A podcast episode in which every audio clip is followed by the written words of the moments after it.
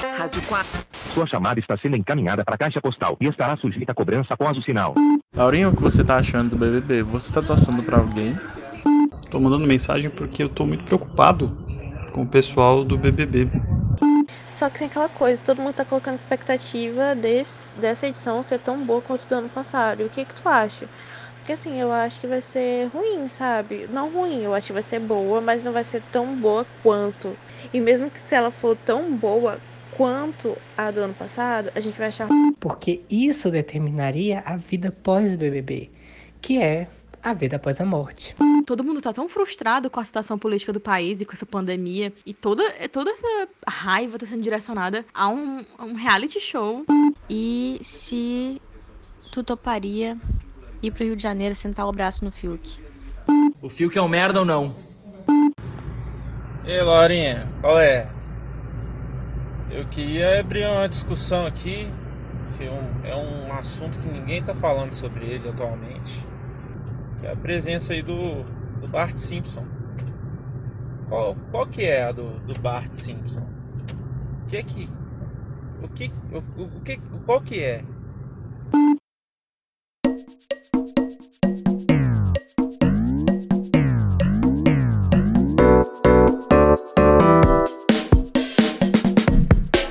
Respondendo em voz alta, por Vivian Lorinha Lero.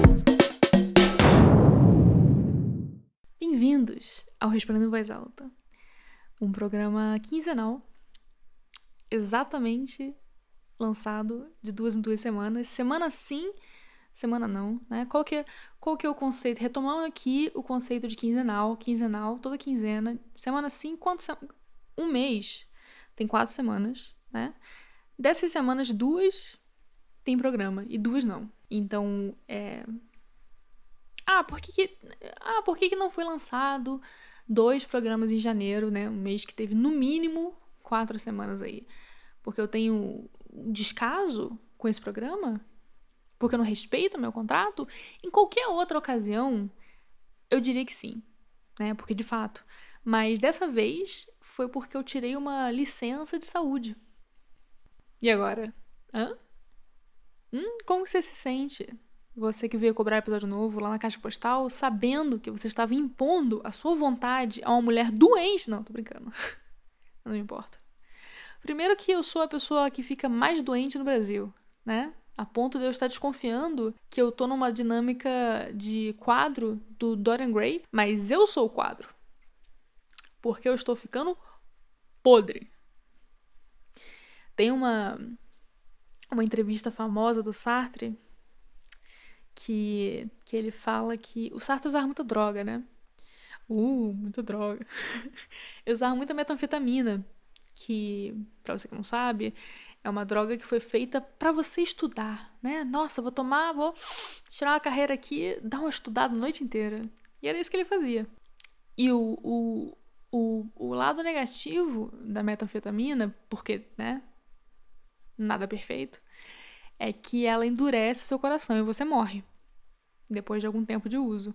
E no caso do Sartre, quando ele tinha uns 60 anos, ele foi no médico e ele descobriu que, né, tá tudo endurecido ali e que ele provavelmente ia viver bem menos do que se esperar de uma pessoa. Mas ele estava falando nessa entrevista que valeu a pena, porque no período de maior lucidez da pessoa, né, que é dos até os 60 anos, ele viveu 90. Porque por causa da metanfetamina, ele dormia umas 4 horas por noite.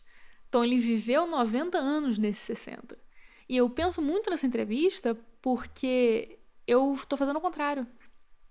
Eu vou morrer com 80 anos tendo vivido 20. Se tanto. É...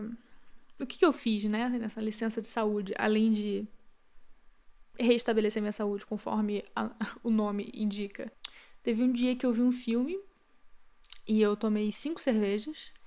E depois eu fiquei duas horas esperando uma pizza chegar. E na terceira hora eu me dei conta de que ela não chegou porque eu mandei pro endereço errado. E aí eu mandei uma mensagem pro restaurante perguntando o que eles fizeram com a pizza. E eles falaram: Ah, o pessoal aqui comeu. É, um, é uma gentileza que eu faço, né? É, o que mais que eu fiz? Joguei muito Persona. Persona 5, né? Que para você que não conhece, é um, um RPG japonês que dura 100 horas. Você joga ele para você terminar a campanha dele, você leva 100 horas. Que é um custo-benefício incrível. Se você botar na ponta do, do lápis, né? Porque eu comprei ele usado. Compro tudo usado, porque eu sou muito mão de vaca. Eu comprei ele usado por 70 reais. Ainda foi muito, que esses dias estava 35 na, na loja virtual do PlayStation. Comprei usado por 70 reais. Joguei por 100 horas. Que que é isso? Né? É um. É um real a hora? É menos de um real a hora, né? Isso é o quê? Isso é preço de Lan House em 2004. Onde que você vai achar um custo-benefício de entretenimento hoje em dia que é menos de um real a hora? Em 2004, é... não sei se foi em 2004, na verdade. Eu posso estar errado o ano, mas eu acho que foi o ano que eu zerei GTA San Andreas só de ir na House. E eu zerei enfrentando obstáculos, porque quando eu tava no meio da campanha, eu cheguei lá um dia e descobri que meu save tinha sido apagado. E eu fiquei arrasada. Mas hoje em dia eu tenho certeza que foi o dono da Lan House que apagou. Porque uma coisa que você aprende é. Quando você tá, né, desenvolvendo uma, um pensamento crítico sobre o mundo, é que se você não sabe por que uma coisa aconteceu, você tem que pensar quem é que lucra com aquilo ter acontecido. Que é uma boa lógica de você adotar quando você lê jornal e quando você reexamina as suas memórias de infância. E só tinha uma pessoa que podia lucrar com esse meu coração infantil sendo partido, né? Que era o dono da Lan House. É... Por sinal, falando de memória de infância, meu irmão passou um mês aqui. Da última vez que eu gravei um episódio, ele estava aqui ainda, né? Ele passou quase um mês. E eu achei muito divertido, porque eu, eu não tenho muito convívio com meu irmão na vida adulta, né? Eu saí de casa muito cedo, ele era criancinha ainda. E agora que eu, ele tá adolescente e eu sou adulta, a gente tem uma dinâmica que pela primeira vez eu me vejo assumindo um papel de cuidadora, né, de mãe. E é muito engraçado porque eu entrei sem perceber. E quando eu fui ver já tava acontecendo. Eu fui, eu, eu fui, é, acho que fui no médico, provavelmente, né, que é a única coisa que eu faço, e eu deixei um recado, eu fui, fui escrever um recado, ainda que ele tava dormindo, eu deixei um recado assim. José, tem banana, pão, requeijão na geladeira. Volto às três da tarde no máximo. Não esquece de comer. Beijos, te amo. Transformação em mãe, sabe? Completa. E eu, eu realmente senti que, que esse período me fez ter uma. Me fez desenvolver uma empatia pela figura da mãe. É, eu, a gente foi na Renner. Beijo pra Renner. A gente foi na Renner comprar roupa para ele. E eu fiquei plantada na frente do, do provador, esperando o José levar sete minutos para experimentar uma calça. E eu perguntava para ele, né, de, do lado de fora da, da cortina, se ele gostou da calça, ele não. E se ele gostou da camiseta, ele não. E essa, essa experiência, né, essa horinha que eu passei na Renner fez o que anos de terapia não fizeram, que foi humanizar a minha mãe, enxergar a minha mãe como ser humano. Também teve um, um outro momento o José ele gosta muito de, de servir café da manhã, né? Que foi um hábito que eu acho que ele pegou de mim, não sei, enfim. É, então, vários dias que ele teve aqui em casa, aliás, quase todo dia, ele chegava com uma bandeja, que eu tenho uma bandejinha de, de cama, né? Chegava com uma bandeja, com um prato com sanduíche e com um copo de suco para mim. Só que o meu irmão tem um hábito de encher o copo de suco até a boca, literalmente faltando um milímetro para transbordar. E ele chegava, né, com a bandeja na mão e a bandeja meio bambeando e ele colocava assim em cima da cama, que não é a superfície mais dura que existe. Então, uma hora o copo virou e derrubou metade do suco de laranja no meu lençol, que é um lençol branco, porque na minha cabeça eu acho que eu sou milionária, né? E eu fiquei, eu fiquei lembrando de uma vez, que eu acho que foi Dia das Mães, que eu fiz um café da manhã para minha mãe. E eu não sei fazer café, quer dizer, não sabia, né? Não sei porque eu usei o presente. Eu não sabia fazer café, então eu fiz um chá para ela. Só que eu também não sabia fazer chá, nunca tinha feito. Então eu servi para minha mãe essa, essa canequinha de chá preto, né? E ela tomou e, e imediatamente começou a engasgar, tossir. E aí ela, muito delicadamente, como é de característico a minha mãe, me explicou que eu preciso peneirar o chá antes de servir alguém. Que não é normal ter folhinha flutuando na bebida que você dá pra uma pessoa. Mas, assim, apesar né, desses atritos naturais à relação entre mãe e filho, eu venho sentindo muita falta dele. Faz falta uma companhia, sabe? Uma convivência. Eu moro sozinha, né? Então, é, agora eu sinto falta, eu sinto a diferença que faz você, você sair do banheiro depois de espremer uma espinha e não ter ninguém para te olhar e dizer que parece que você tomou um tiro na testa. Né? Ou então você tá com preguiça de lavar louça e aí você canta para o seu irmão uma versão de Só no Sapatinho, que a letra é Faz um favorzinho, né? Faz um favorzinho, oh, faz um favorzinho, oh, lava louça. E esse ato musical, né, comove, convence ele e ele entra na cozinha para lavar louça e e você ouve ele ligando a torneira e esse som é imediatamente seguido do som de um copo de vidro quebrando. Mas tudo bem, porque ele vai voltar. Meu irmão eh, não só gosta muito de passar tempo comigo, que em si é inexplicável, como o que é pior ainda, ele gosta muito de São Paulo, da cidade de São Paulo. É, é, chega a ser emocionante o quanto meu irmão gostou de São Paulo. Eu nem sabia que dava para gostar dessa cidade assim. Vamos perguntas? Oi, Laurinha. Então, já que você é flamenguista, eu queria perguntar para você assim, né, qual é a sua opinião sobre o fato de que o Bruno Henrique não tem Spotify Premium? Porque eu vi uma fofoca, né, lá no Twitter, que uma menina ficou no mesmo hotel que ele e ela falou que ele fica ouvindo os pagodes tudo cheio de anúncio. E eu, como torço pro Vasco da Gama, não tenho muito local de fala. E também tá muito difícil. Enfim, é isso. Beijo. Olha, eu não me identifico com o Bruno Henrique nesse sentido, porque eu tenho Spotify Premium, em razão de ser profissionalmente associada à empresa cuja mensalidade se chama Spotify Premium. Eu tenho emprego fixo? Não. Minha carteira assinada? Nunca foi. Eu vou me aposentar? Improvável. Mas quem disse que a, a, a era do benefício trabalhista acabou? 20 reais por mês assinatura? Fica tranquila, querida. Ó, deixa com nós que é na faixa. Então eu não tenho opinião sobre isso, mas ao mesmo tempo eu acho engraçado que eu sei quem é o Bruno Henrique, né, o jogador do Vasco, mas ao mesmo tempo eu não sei quem o Bruno Henrique é, para além de ser jogador do Vasco. Eu nunca vi o rosto, não sigo o Instagram, não, não conheço. E essa referência que eu tenho dele no Vasco vai inspirar. Porque qualquer conhecimento que você tenha sobre futebol tem a obsolescência programada ali. Né? Expira muito rápido. Não adianta eu saber hoje o elenco do Vasco, porque amanhã o Bruno Henrique já foi pro Cruzeiro e em 2024 ele vai ser técnico do Macaé. Por isso que eu gosto do Fred ter voltado pro Fluminense, porque é onde ele estava quando eu parei de acompanhar o futebol e é onde eu presumi que ele estivesse nos últimos 10 anos. Por muito tempo eu tive errado sobre isso sem saber, e agora eu só sei porque eu tô certo de novo para você ver que o, o tempo recompensa a ignorância.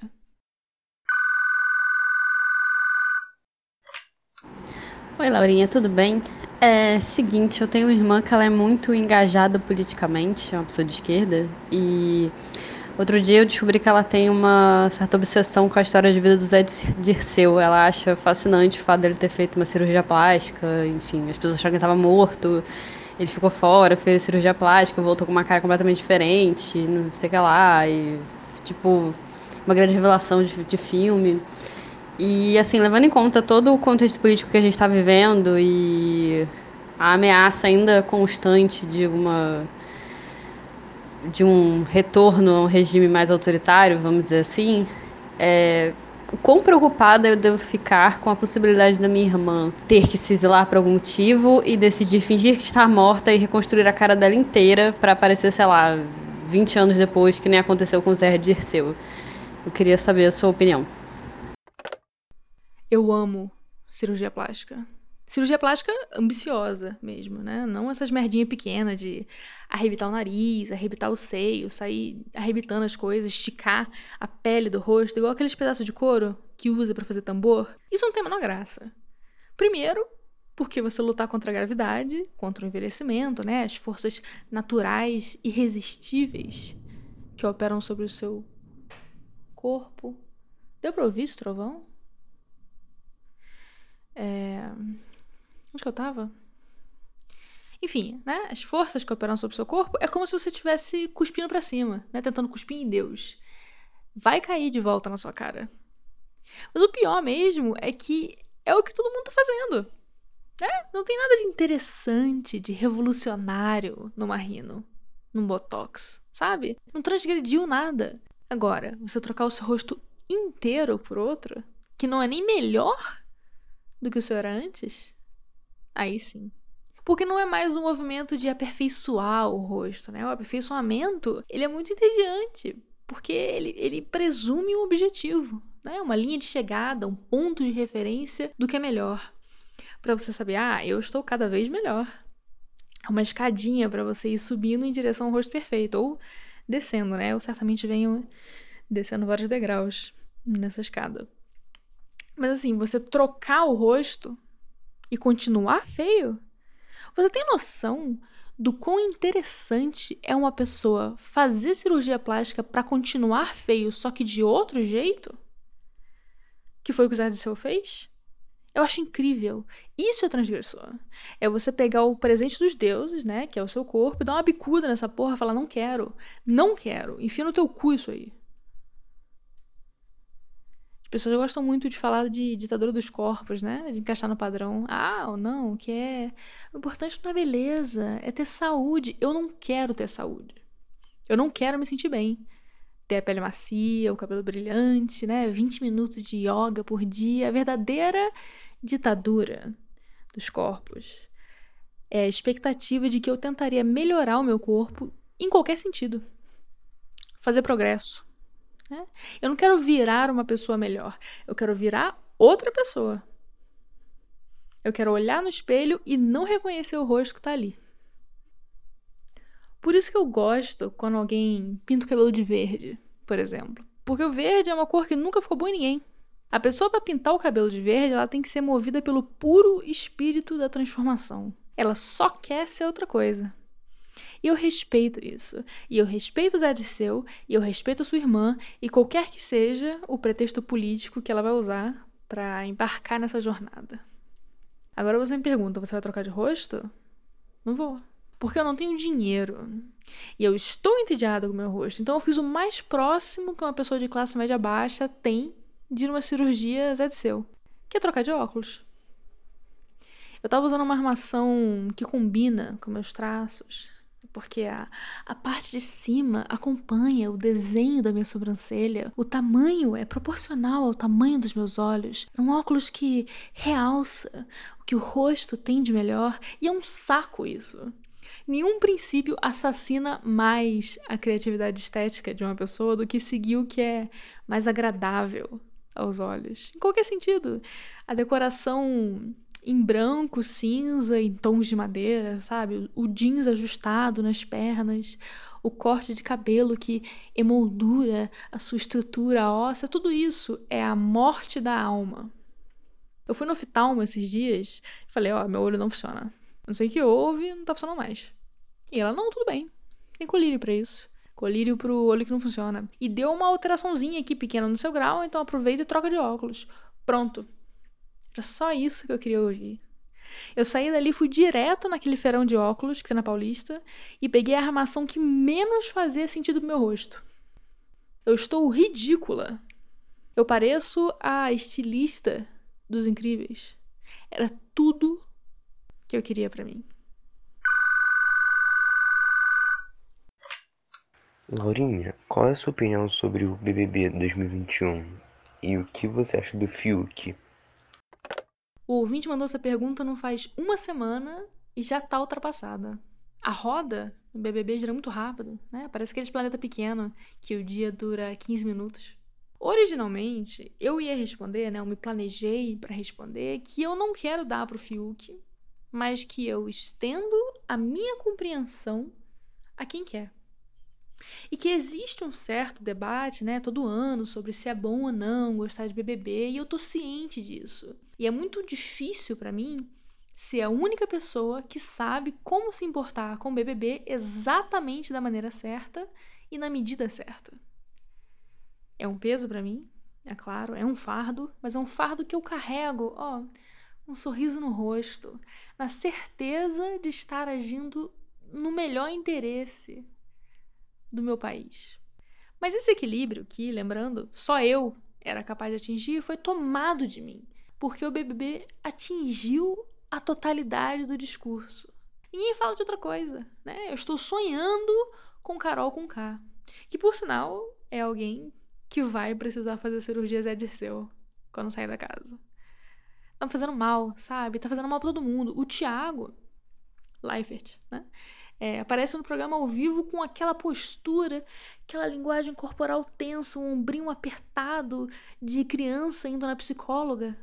Sabe? Eu fico sentida, eu fico preocupada com esse homem. Eu juro. Oh, pálido, sabe? Pálido. E justo no momento que a gente mais precisava de uma coisa leve. Não tem pão, né? Mas porra, pelo menos um circo. Uma alienação gostosa. Dá até tristeza pensar naquela gente falando: ai, vamos alienar, pelo amor de Deus, o Brasil tá péssimo. Sentando na frente da TV para assistir um homem sendo agredido ao vivo em rede nacional. Um caos, né? De gente apontando o dedo, gritando: não, porque você. Assim, eu não tenho nada de interessante a dizer sobre isso que já não tenha sido dito, né? Porque, enfim, esse é o problema de ter um programa quinzenal, né? Você meio que perde a... o momento da coisa. E eu não vou ficar aqui dando sermão sobre excesso de militância, né? Porque eu respeito o seu tempo, o que não é verdade, e eu respeito o meu tempo, o que também não é verdade. Só que eu vou dizer é que eu acho que o, arque... o arcre, arcrebiano é cria do interior. Porque é muito coisa de interior isso, de gente com nome em comum botar apelido de Bill.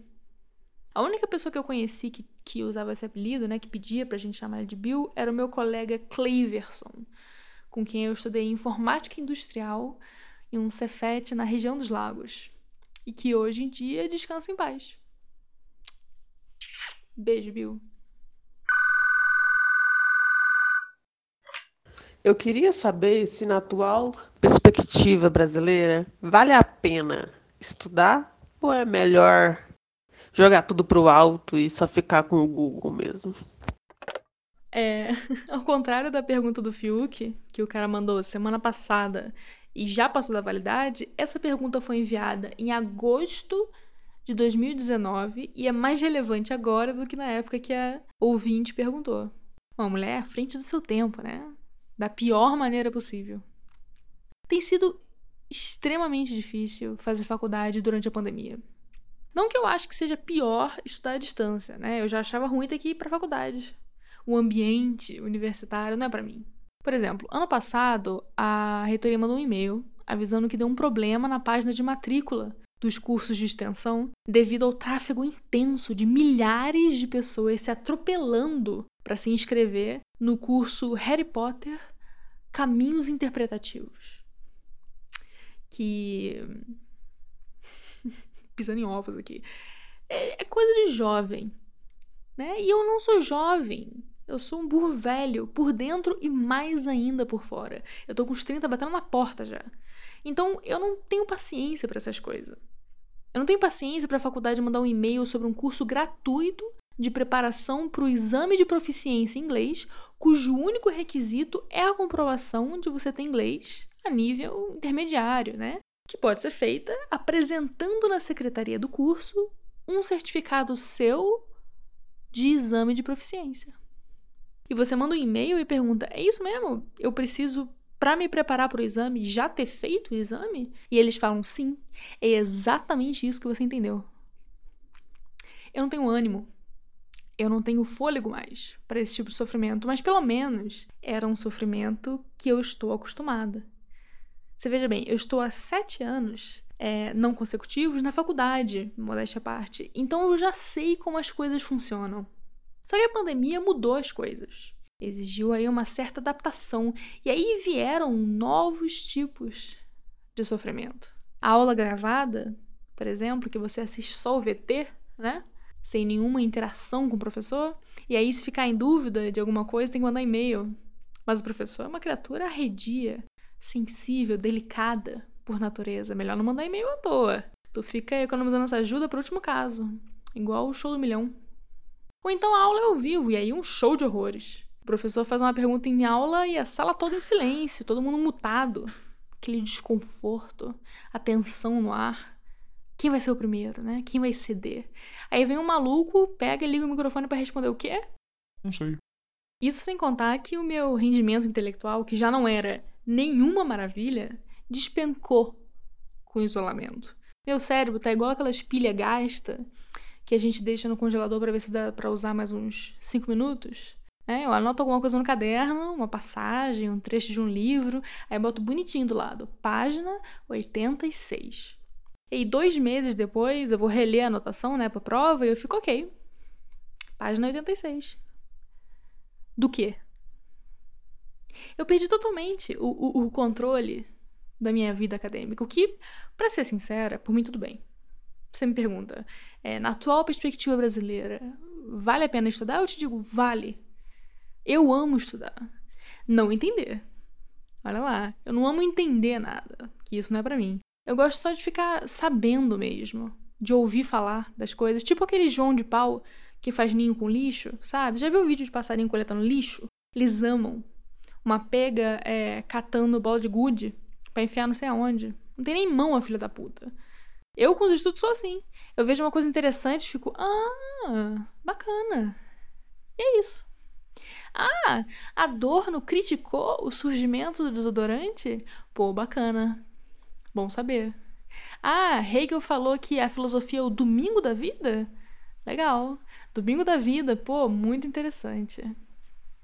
Para mim, a vida é isso.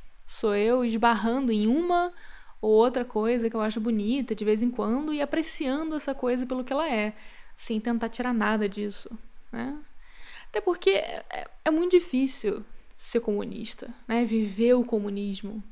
O mundo é muito ruim e quanto mais você estuda, pior ele fica.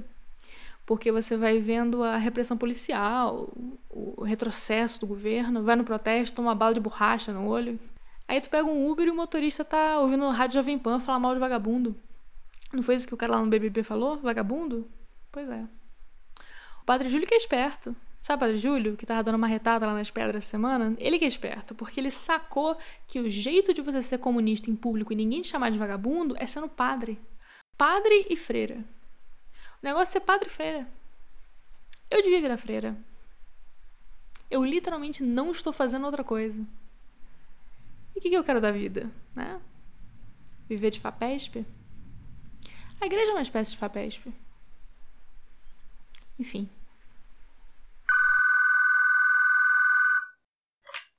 Sim, eu tava no Instagram e aí eu vi que você comprou cartas de Deleuze, Deleuze, eu não sei falar o nome dele. E eu vi outra vez que você comprou também o, as correspondências, todas as cartas de Clarice Lispector. Inclusive eu também, não por sua influência dessa vez, mas é porque eu adoro a escritora. E eu queria saber por que, que você se interessa tanto pela vida dos escritores, pela, pelas cartas deles, que é, você quer saber fofoca da vida do povo, ou porque você gosta de ler carta que não é sua. Não estou fazendo críticas, pois eu também leio. Mas é isso, eu queria saber qual o seu interesse nas cartas do povo. Tchau, um beijo. Começou a chover pra caralho aqui. Dá pra ouvir? Bom, vamos lá. É. Carta, né? Eu gosto de carta de escritor porque eu sinto que a obrigação imposta a quem escreve o livro, né, de seguir uma trama, de construir um personagem, de pensar um, um desenvolvimento, um início, um fim, é tudo muito desnecessário. Né? Só faz ofuscar o verdadeiro diferencial do escritor. que é ser uma pessoa que consegue enxergar o que, que tem de interessante no mundo. O escritor é quem sai para comprar pão e pegar o jornal na banca e volta com três anedotas de coisa que viu na rua. E tudo isso entra no livro, né? É material para o livro, mas fica sufocado ali embaixo do, desse peso da trama, quase que uma burocracia. Agora, a carta não. A carta é só o escritor contando do dia dele para algum amigo, provavelmente também escritor, né? E aí sim dá para você ver um, um pequeno momento brilhar, sem estar a serviço de alguma outra coisa. Diário também. O Kafka tem uma passagem incrível no diário dele que eu gosto muito. Ele está almoçando num restaurante e ele pede um pêssego de sobremesa. Só que o pêssego chega verde, tá duro, né? Não dá para cortar.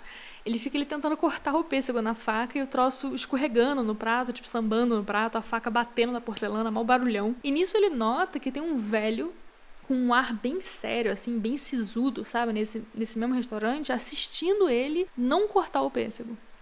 E o Kafka, enfim, todo complexado, cheio de problema com o pai, entra numa neura com aquele velho olhando ele e meio que desiste de cortar o pêssego. É, vai ficando ali frustrado, sentado na mesa, até que ele muda de ideia do nada, pega a fruta na mão e dá uma mordida enorme, encarando o senhorzinho enquanto ele morde. E aquele suco da fruta, sem gosto, descendo o queixo dele até o pescoço. Incrível. Incrível essa imagem. Eu amo. Mas eu eu, eu tendo a gostar mais da carta. Um livro de carta que eu gosto muito é o do Fernando Pessoa para Ofelinha, que foi uma mulher com quem ele se correspondeu todo dia por uns anos e que ele beijava de vez em quando, mas que ele nunca comeu. Muito importante para a história. Eu gosto de um homem neurótico. Tem uma carta desse livro que eu gosto muito, eu vou até pegar aqui para ler.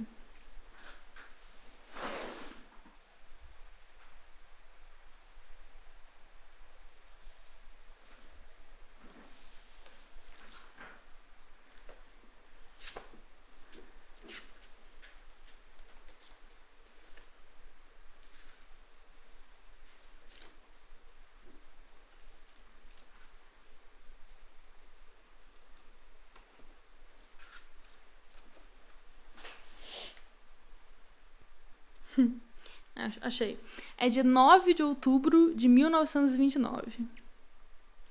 Terrível bebê. Ele chamava ela de bebê, né? Terrível bebê. Gosto das suas cartas, que são meiguinhas, e também gosto de si, que é meiguinha também. E é bombom, e é vespa, e é mel, que é das abelhas e não das vespas, e tudo está certo, e o bebê deve escrever-me sempre, mesmo que eu não escreva, que é sempre. E eu estou triste, eu sou maluco, e ninguém gosta de mim, e também por que havia de gostar, e isso mesmo, e tudo torna ao princípio, e parece-me que ainda lhe telefono hoje e gostava de lhe dar um beijo na boca com exatidão e gulodice, comer-lhe a boca e comer os beijinhos que estivessem lá escondidos, e encostar-me ao seu ombro e escorregar para a ternura dos pombinhos e pedir-lhe desculpa, e a desculpa ser a fingir, tornar muitas vezes e ponto final até recomeçar. E por que, que a Ofelinha gosta de um meliante, de um cevado, de um javardo, de um indivíduo com ventas de contador de gás e expressão geral de não estar ali, mas na pia da casa ao lado e exatamente, enfim, eu vou acabar porque eu estou doido. Estive sempre é de nascença, que é como quem diz, desde que eu nasci, eu gostava que a minha bebê fosse uma boneca minha. E eu fazia como uma criança despia, e o papel acaba aqui mesmo. E não, isto parece ser impossível de, de ser escrito por um ente humano, mas é escrito por mim, Fernando. Bom, chegamos ao fim de mais um episódio. Que pena, né? Para você e para mim, que para mim é uma delícia. É, montar o microfone aqui, desligar o ventilador, é, ficar imóvel gravando para não esbarrar no microfone e mesmo assim esbarrar no microfone e isso ficar óbvio durante a gravação e ter um caminhão do lado de fora da, da casa, mesmo sendo três da manhã. Né? E dá para você ver que eu tô com a cadência do Fernando Pessoa, porque eu li a carta do Fernando Pessoa e é muito difícil de você desfazer isso, porque ele não usa ponto final, ele só usa vírgula, né? Caminhão, meu Deus. Bom, chegamos ao fim de mais um episódio, né? E, e enfim, é uma delícia para mim. Nossa, eu amo, etc. Se você quiser contribuir com o programa, fazer a sua parte, enviar a sua pergunta, o seu dilema, a sua. Uma coisa que você estava pensando quando você estava no engarrafamento, quando você estava bêbado ilegalmente, porque hoje em dia, né? Manda um áudio de até um minuto e meio. Olha só, presta atenção. Até um minuto e meio, não mais do que isso, no Telegram, para Laurinha Lero. O link é t.e. Não, errei. t.me barra Laurinha Lero. Ou você procura Laurinha Lero no Telegram, só tem eu. Ah, tenho muita dificuldade de digitar esse link, né? Eu tenho, ah, eu tenho uma, um, um problema de, muito específico de que eu não consigo digitar link, não tem problema. Vai no meu Twitter, na bio, o link tá lá. Twitter também é Laurinha Lero. Se bem que, né, se você não consegue digitar isso no Telegram, eu não sei se o Twitter vai facilitar para você. Que barulho é esse agora? Ok. É... Oito já foram. Faltam. 16. Até mais. Rádio 4. Sua chamada está sendo encaminhada para a caixa postal e estará sujeita a cobrança após o sinal.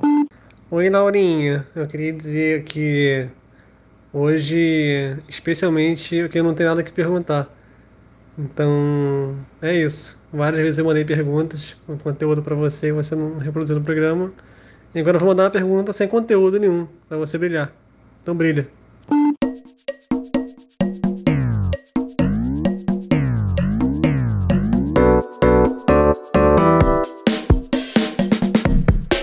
Respondendo em voz alta, por Lorinha Lero.